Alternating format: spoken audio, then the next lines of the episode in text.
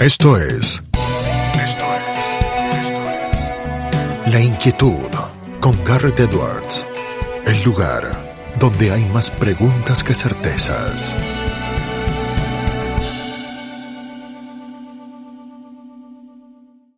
Damos vuelta de página aquí en La Inquietud por CNN Radio Rosario. Tenemos un enorme honor, placer y privilegio. Él es economista, sí, egresado de la Universidad Nacional de Rosario. También está ahí solamente con alguna formalidad que lo separa de su título de MBA, Master in Business Administration, de la IE Business School en Madrid. España. Es investigador de la Fundación Libertad, no es otro que Javier Bongiovanni, quien se suma aquí con nosotros. Javier, ¿cómo estás? Garteo te saluda. Hola, Garre, todo, todo bien por suerte. Eh, ¿cómo estás vos? Todo bien y agradecido que estés aquí del otro lado para que charlemos un rato. Varios temas eh, para conversar. Eh, si querés empezamos por lo más cercano en el tiempo y luego nos vamos alejando hacia otras latitudes, porque hace poco hubo elecciones regionales en España, elecciones municipales eh, también. ¿Cuál es el análisis que vas haciendo viéndolo desde España misma y conociéndola muy bien?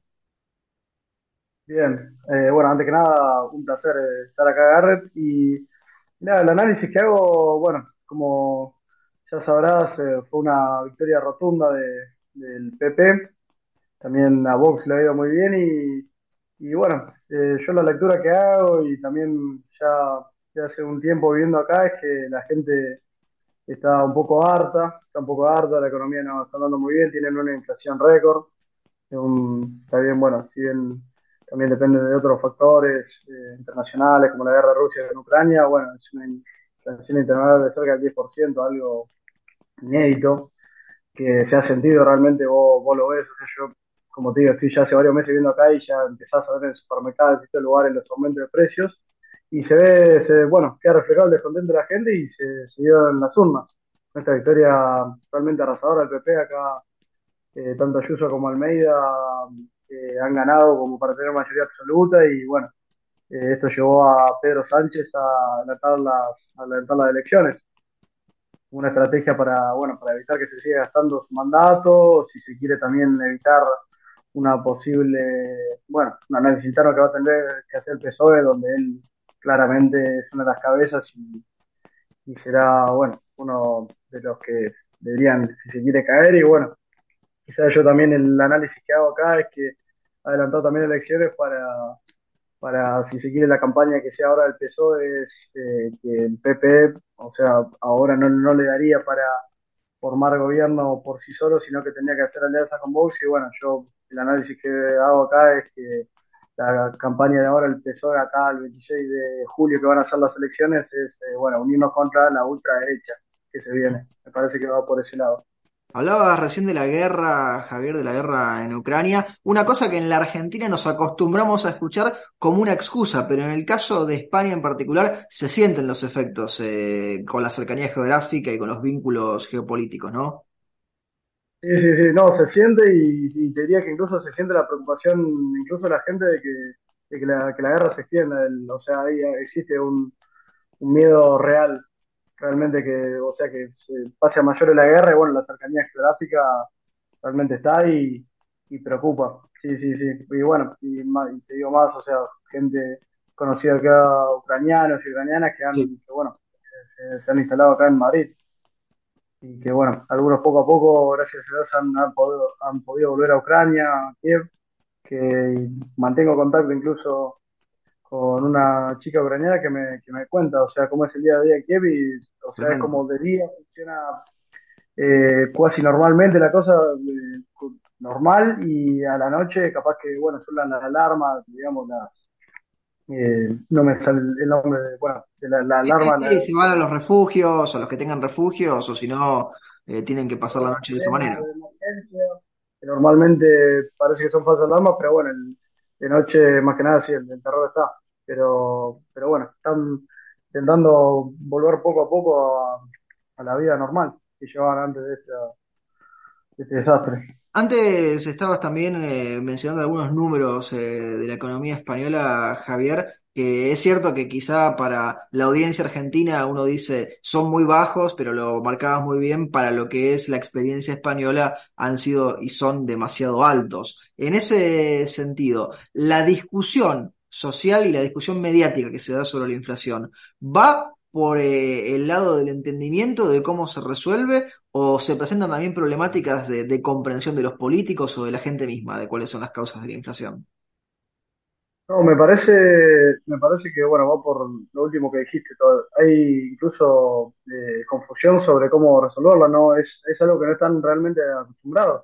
Como digo, si no me equivoco, hace casi 20 años, ¿no? La inflación era siempre del 1%, tenían incluso inflación de menos uno, entonces esto es algo completa nuevo, completamente nuevo para ellos. O sea, yo lo hablo con compañeros españoles, con profesores, y es como no, o sea, lo ven como algo completamente nuevo que no, no lo terminan de entender muy bien al final de la inflación y bueno, obviamente a uno, eh, yo tengo también muchos compañeros latinos y un par de argentinos, más que nada los argentinos estamos más todavía, choquea bastante, o sea, como nosotros es algo que vivimos, por lo menos, bueno, mi, mi generación, bueno, también la tuya, estamos, vivimos toda la vida con inflación y, y ver a alguien que, que por primero la tiene y no lo entiende es, o sea, es chocante realmente.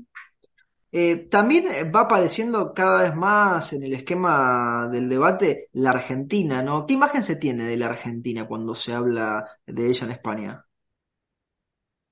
A ver, eh, la imagen de Argentina, qué decir, de un país, o sea, que, o sea, por lo menos con mis compañeros y más que nada la gente, si siquiera un poco mayor, de un de lo que fue un, gran país eh, que bueno hace décadas que está en decadencia pero con que todos siempre remarcan el potencial que, que tiene Argentina realmente para para bueno ser un país desarrollado y que no que, que por los políticos por la- las políticas económicas que, que lleva de hace décadas no está, está estancado pero si se quiere para escribirlo con una palabra es esa situación es, es lástima es, de- es desperdicio no es, de- ¿cómo decirlo?, de desaprovechar, que, que desaprovechamos oportunidades, básicamente. Lo- lo- no entienden por qué no, por qué no progresamos, digo la verdad, por, por lo menos con la mayoría de españoles que hablo, Eh, porque realmente lo dicen, de- lo, lo- lo tienen todo realmente para, para crecer y no, no lo hacen. ¿Te parece la- un poco la... ahí, Javier, adecuado el paralelo que Venezuela ve a Cuba, Argentina ve a Venezuela y España ve a Argentina? Digo, ¿nos estamos viendo así en esa hilera? Un poco, bueno, un poco sí sale esa, esa comparación, yo lo- también de eso lo, lo- lo hablamos también, que si bien para mí estamos, estamos lejos de Venezuela, pero bueno, pues, Venezuela no, no llegó a lo que es hoy de un día para el otro, sino que fue un proceso, entonces no, tampoco hay que, hay que minimizarlo, pero yo también se lo digo, o sea, acá, digamos, en Argentina también, también arrancó así, o sea, se lo marco a, acá a mis, a mis amigos españoles, les digo, no, esto no pasó un día para el otro, tengan cuidado, y de la inflación si no lo resolvés, se te puede poner un problema persistente en el tiempo. Ya, ya ha quedado demostrado. No, no, no es un tema que, se tomen, que se tomen a chiste, o sea, se lo toman en serio, digamos, esta comparación y, y creo que entienden, o sea, por lo menos la, mayoría que yo hablo entienden, digamos, la- las consecuencias de, de no, de no resolver estos problemas. Nos quedamos cortos si hablamos de, los vínculos entre la Argentina y España, Javier, eh, y ya conocías vos España de antemano antes de vivir en ese país, pero ¿hubo algo que te sorprendiera en estos eh, meses eh, de inversión total en España? Eh, si se quiere, a ver, ya después el convivir, el, el día a día, la verdad que Al principio, quizás, o sea, bueno, somos, son culturas muy, son culturas muy parecidas a la nuestra, nosotros, bueno, eh, como esta frase, la, sangre no es agua. Muchos venimos, digamos, de, de, digamos, de ascendencia eh, italiana, española, y la verdad que, si bien al principio eh, sentía que había algunas diferencias, o sea, eh, culturales, después cuando te, te, te, te terminás de integrar y, los, va, yo te, haces amigo y eh, convivir el día a día, lo, lo un poco mejor, la verdad me, me sorprendió que son realmente muy cálidos. Yo no, no, o sea, pensaba que no, bueno, también los latinos también tenemos la fama de ser muy cálidos, pero me sorprendió cuando, cuando realmente te haces amigo, te, te integrás, o sea, es gente muy cálida, muy amigable, es, eh, la verdad que es, nada, es, muy cómodo realmente. Una vez que te integrás, te, te sentís muy, muy como en casa, te diría. Hablábamos, eh, Javier, de tu experiencia en el MBA y también de tu experiencia en la educación pública argentina. Eh, ¿qué paralelos eh, trazas? ¿cómo ha sido la experiencia educativa en España y si tuvieras que compararla con la experiencia educativa argentina? No pauses, ni adelantes, o retrocedas. Quédate en La Inquietud con Garrett Edwards. A ver, eh, en contenido, si se quiere, académico, a nivel de estudio, la verdad que acá, en este caso, con, con la universidad pública, bueno, yo en la carrera de economía eh, me pareció que estaba muy bien el contenido, bueno, más allá de ciertas Más allá de algún ¿no? sesgo ideológico que pudiera haber, como sucede siempre en nuestro país, ¿no? Siempre sí, totalmente, que siempre está, pero bueno, a nivel contenido me pareció que, que estaba a la altura, que estaba muy bien. Y después, para mí, la, la gran diferencia eh, con respecto a la privada es, eh, bueno, es, es el orden, la, la forma en que, en que te lo dan, o sea, esto ya, te bueno, acá en el máster, o sea, es todo ordenado, los calendarios de los exámenes, no, si falta un profesor, ya te avisan el día anterior, ya te reprograman la clase, o sea, está todo, todo ordenado. Eh, eso la verdad que es realmente una facilidad y más teniendo en cuenta que tanto yo como la mayoría de mis compañeros eh, también trabajan y los horarios son ajustados, bueno, la, diferencia para mí claramente es la planificación. Y que esté todo planificado, que esté todo ordenado, te da, da cierta tra- tranquilidad y te permite realmente ordenar mejor tus tiempos. Y para mí eso realmente ya ahora, habiendo pasado las dos experiencias, no, no es para nada menor. Te traigo, Javier, para la Argentina, donde los debates económicos están a flor de piel. Eh, te llevo primero por el debate, no sé si ya es del momento, porque a lo mejor en Argentina las cosas duran un par de semanas y después desaparecen del mapa. Eh, ¿qué te parece el debate por la dolarización? ¿Te parece un debate válido? ¿Te parece una discusión baladí? En realidad hay que con- concentrarse en otras cosas. ¿Cómo lo ves eso? A ver, eh, más allá de, bueno, si estar de acuerdo o no con la utilización, me parece un debate completamente válido, que hay que darlo realmente porque eh, si bien yo quizá no, no, no termino, no me termina de convencer de dolarizar, eh, es algo que, bueno, teniendo en cuenta, lo veníamos mencionando, la inflación que tenemos, la década de depreciación que se va depreciando constantemente la moneda, que ya no sé si, eh, creo que le hemos sacado 13-0 a la moneda que, Sí, de que la, y, si nos descuidamos ya le vamos a terminar sacando alguno más. Tres era la última vez que contamos. totalmente. Entonces, si vos decís, eh, bueno, y el Banco Central de 1935, o sea, o sea, tantas décadas eh, sin funcionar, eh, por lo menos el debate te- me parece que te lo tenés que dar. Evidentemente algo no está funcionando, no, no es lo que no está funcionando, está funcionando muy mal, entonces por lo menos el debate hay que darlo de las distintas alternativas, te puede convencer más o no, pero yo me parece que hay que analizar todo, no, puedes dejar ninguna opción de lado en cuanto a cómo resolver eh, este tema y bueno, una es dolarizar que bueno, no, si no, no es fácil, o sea, hay que tener muchas muchas variables para hacerlo, me parece completamente válido el debate. Hay quienes dicen, Javier, que en vez de dolarizar, eh, como cuando uno tiene que hacer ejercicio y hacer dieta, si uno hiciera las cosas que tiene que hacer bien, estas otras discusiones eh, no serían necesarias, es decir, resolveríamos los problemas de fondo. Ahora, ¿Argentina está dispuesta a resolver los problemas de fondo, a hacer las reformas que eh, adeuda hace rato? Bueno, eso es una, eso es una gran pregunta, porque es tal como vos decís, no dolarizar es justamente, o sea, lo, que te obligaría es eh, hacer lo que me parece que es el problema de fondo, que es ajustar el déficit fiscal, que es lo que te lleva a emitir, o sea, que es la, digamos, la causa de estos, de estos males que te, que, te llevan justamente a que se, que inflación, eh, a estos desajustes macroeconómicos.